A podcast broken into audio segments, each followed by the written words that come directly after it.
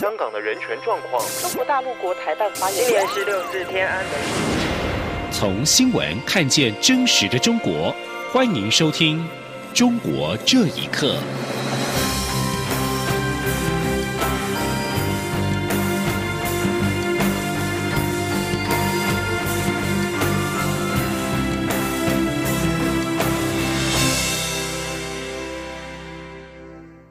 听众朋友们，晚安，欢迎收听《中国这一刻》，我是李自立。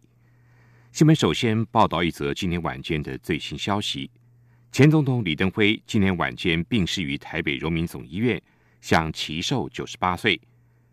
一九九六年，李登辉当选中华民国第九任总统，也是中华民国历史上第一位民选的国家元首。总统任期内，李登辉总统曾经推动了多项民主化的重大改革。在中国六四天安门事件发生时，李登辉也透过声明谴责中共武力镇压民主运动，并且在一九九一年五月宣布终止动员戡乱时期，展开第一次修宪。修宪后，中华民国的民主改革就快速的进入深化阶段。李登辉在总统任内采取务实外交，默认。中华人民共和国出席的场合，取代了两蒋时代过去汉贼不两立。而李登辉对于两岸关系也曾有重要的论述。他在一九九五年首次提出中华民国在台湾的国家定位，此举不仅打破了将近十七年未有中华民国最高层官员访美的惯例。此外，李登辉也曾在一九九九年七月接受德国之声专访时。明确的提到，海峡两岸的关系是特殊的国与国关系，这也就是著名的两国论。甚至在二零零七年接受专访时，指台湾已经是主权独立的国家，现在的名字叫中华民国，并且提出证明制宪、国家认同、加入联合国，则是国家正常化等理论。在台湾民主化的发展过程中，李登辉前总统的贡献长远巨大。不可磨灭。针对香港警方逮捕前学生动员成员，陆委会副主委邱垂正今天表示，言论自由不但是普世价值，也是香港基本法明文规定赋予港人的权利，相关方面应该予以尊重，不要借着恶法钳制港人的自由。记者王兆坤的报道：香港警方逮捕前学生动员成员后。在台港人团体编程青年呼吁政府豁免港人申请来台时必须提供良民证。邱垂正指出，港澳关系条例及相关许可办法对于处理港人来台事务都有规范，政府会依据人道原则及相关法规，妥善处理相关个案，包括所涉及的相关证件等问题。港媒报道，香港立法会选举将延后一年。邱垂正回应表示。公平、公正、自由的定期选举是民主制度的重要基础。当前香港情势受到国际社会高度关注，陆委会也会持续关注情势发展。邱垂正说：“相关方面应该避免违法、不正当的技术性的操作，不但干扰、侵害、限缩港人的政治参与以及公民权利。”至于有十二位泛民主派参选人被裁定提名无效一事，邱垂正指出，参选人表达政见天经地义，只有选民才有资格检验。若相关方面以政治不正确或莫须有罪名取消参选人资格，是将引发更大争议与批评，更无助于香港情势的稳定。此外，香港大学教授戴耀廷遭解雇，邱垂正表示。戴耀廷秉持知识分子的良知与责任，长期关注并参与香港民主运动，受到香港跟国际社会尊崇。陆委会对相关事件感到遗憾，希望香港能继续保有学术自由，不受政治力量的不当干预。中央广播电台记者王兆坤台北采访报道：香港十二名泛民主派立法会选举的参选人，今年被裁定提名无效，失去了参选资格。其中包括前香港众志秘书长黄之锋。黄之锋今天表示，大规模取消参选资格的举动无异于选举的舞弊，国际社会对这一次中共的举动必看在眼里。他会继续投入抗争，同时争取世界跟香港人站在同一阵线。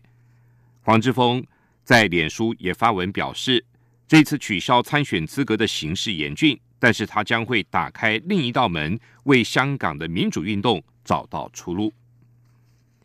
当全球防疫物资需求急迫之际，中国透过所谓的口罩外交，试图重塑大国的形象。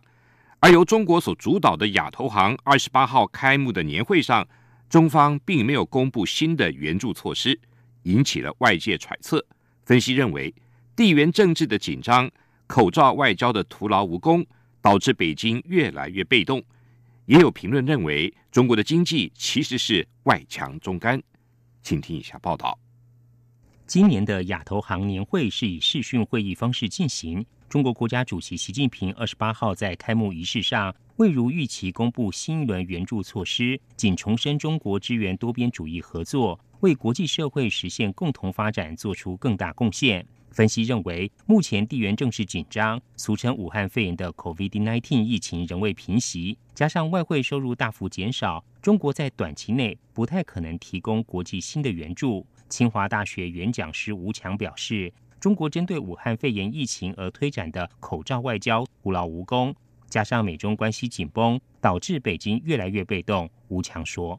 没有做出进一步呃延续过去的的这种动辄许诺这种方式，表明北京进入一种战略收缩，呃，这种战略上的困难也跟呃国内形势的恶化有关，呃，未来我们说今年下半年以及未来。中国面临着越来越多的国内的呃不确定的状况，我们指的是可能陷入的经济下滑、大规模的失业、呃民企的困难、破产，尤其是中美关系未来下半年所面临的这这种空前的挑战。香港时事评论员刘瑞绍则形容，当前的中国经济是外强中干。刘瑞绍说：“虽然外汇储备表面上有三万一千多亿。”但是实际上呢，现在中美这个贸易战，还有中国呃在“一带一路”里面的投资，还有很多需要付款的。中国能用的外汇大概只有一万七千亿美金，所以如果好像过去那样到处派遣的话呢，对中国自己的经济情况呢也是够呛的。现在中国的对外投资，尤其是一带一路的。里面的项目有很多是亏本或者是赚不了钱的，对中国现在经济构成一个很大的负担。刘瑞绍也认为，中国与非洲第三世界国家的关系已经今非昔比。从六月中旬召开的非团结抗疫特别高峰会可以看出端倪。他说，针对中国如何援助非洲疫情的计划，但在五十五个国家中，只有十三个国家的元首出席这场视讯会议。可能是随着中国的经济援助减少，双方关系也逐渐淡化。由中国倡议筹建的亚投行，二零一六年一月成立，是一个向亚洲各国和地区政府提供资金以支持基础设施建设的区域多边开发机构，至今有一百零二个成员。央广新闻整理报道：新疆异议人士张海涛因为在网络发表转发推文，二零一五年被判刑十九年。五年来，在狱中仅获准见家人三次。二零一八年获准会见家人之后，再无音信。家属表示，他被单独关押在一间囚室，也被剥夺在狱中所谓的放风，也就是每天无法走出牢房见见阳光，处境堪忧。请听以下报道：二零一五年六月，新疆艺人是张海涛遭到逮捕。因煽动颠覆国家政权罪以及为境外提供情报两项罪名，被判刑十九年，遭关押在新疆沙雅监狱。根据新疆检察院的起诉书，指称张海涛利用推特、微信等网络媒体，频繁发表、转发文章以及图片，诋毁国家政权以及社会主义制度，就以这些微信推文拍摄街头的照片作为定罪证据。在美国对华援助协会的协助下，二零一七年十二月，张海涛的妻子李爱杰带着孩子前往美国。李爱杰二十七号接受自由的电台采访时表示，被羁押在新疆监狱的丈夫张海涛，从二零一八年获准会见家人之后再无音信。他说：“张海涛是二零一六年十二月二号被送往新疆沙雅监狱的。二零一八年四月二十六号，海涛的姐姐最后一次会见的张海涛。”迄今为止两年三个多月的时间，呃，中国政府一直不允许家属会见张海涛。我强烈要求中国政府释放我丈夫张海涛，他是无罪的。嗯，我的孩子也特别想念他的爸爸，每天都嚷着爸爸什么时候可以回家。我要爸爸回家，我要爸爸回家。张海涛的姐姐受访表示，她是二零一八年四月探望张海涛，并且告知妻儿已经出国的消息。监听电话的狱警立即取消了这次的探监。张海涛的姐姐说，弟弟被单独夹在一间囚室，也没有狱中所谓的放风。他说：“我问海涛几个人一个监室，他说就他一个人。问他能出来活动不？他说原来有个门，后来门封上了。我看他也是。”事先可能也有交代，我看是他也不敢说什么。张海涛的姐姐指出，二零一八年多次致电新疆监狱，但一直没有争取到探视的机会，回应只说是上面的命令。后来再打电话就没人接听，多次写信给张海涛也石沉大海，渺无音讯，对他的狱中处境相当忧心。央广新闻整理报道，被外界质疑是俗称武汉肺炎 （COVID-19） 疫情起源地的武汉市。近日推出严格的出入境管制规定，引起舆论揣测。外界指出，规定主要是针对体制内人员，他们拿纳税人的钱，腐败的可能性较大。分析也认为，目的就是要把腐败分子找出来，或是有海外关系的，接着就调查是否经常出国等，等于开始管控人的思想。请听以下报道。根据自由亚洲电台的报道，武汉市二十七号公布的规定。针对国家机关、国有企业、事业、部队等单位人员，因私事去海外出境证件要由单位组织统一保管。这项规定所指的，一般称为体制内人员。武汉民众表示，这项规定主要是针对公务人员、事业单位的人，他们拿纳税人的钱，腐败的可能性比较大。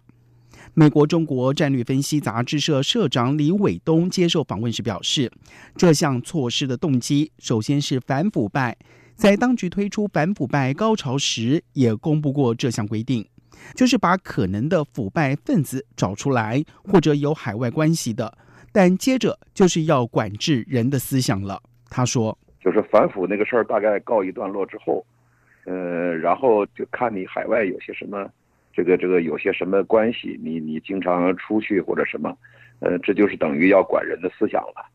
前期是反腐的原因，后期是管思想的原因。李伟东表示，近年来常有舆论指责不少人大和政协代表是有双重国籍或是拿外国绿卡。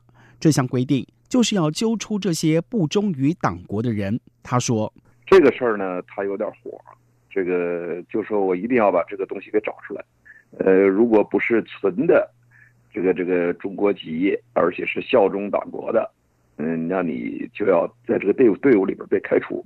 近年来，中国体制内的人员感觉护照管控的力度逐渐加大，学校教师也包括在内。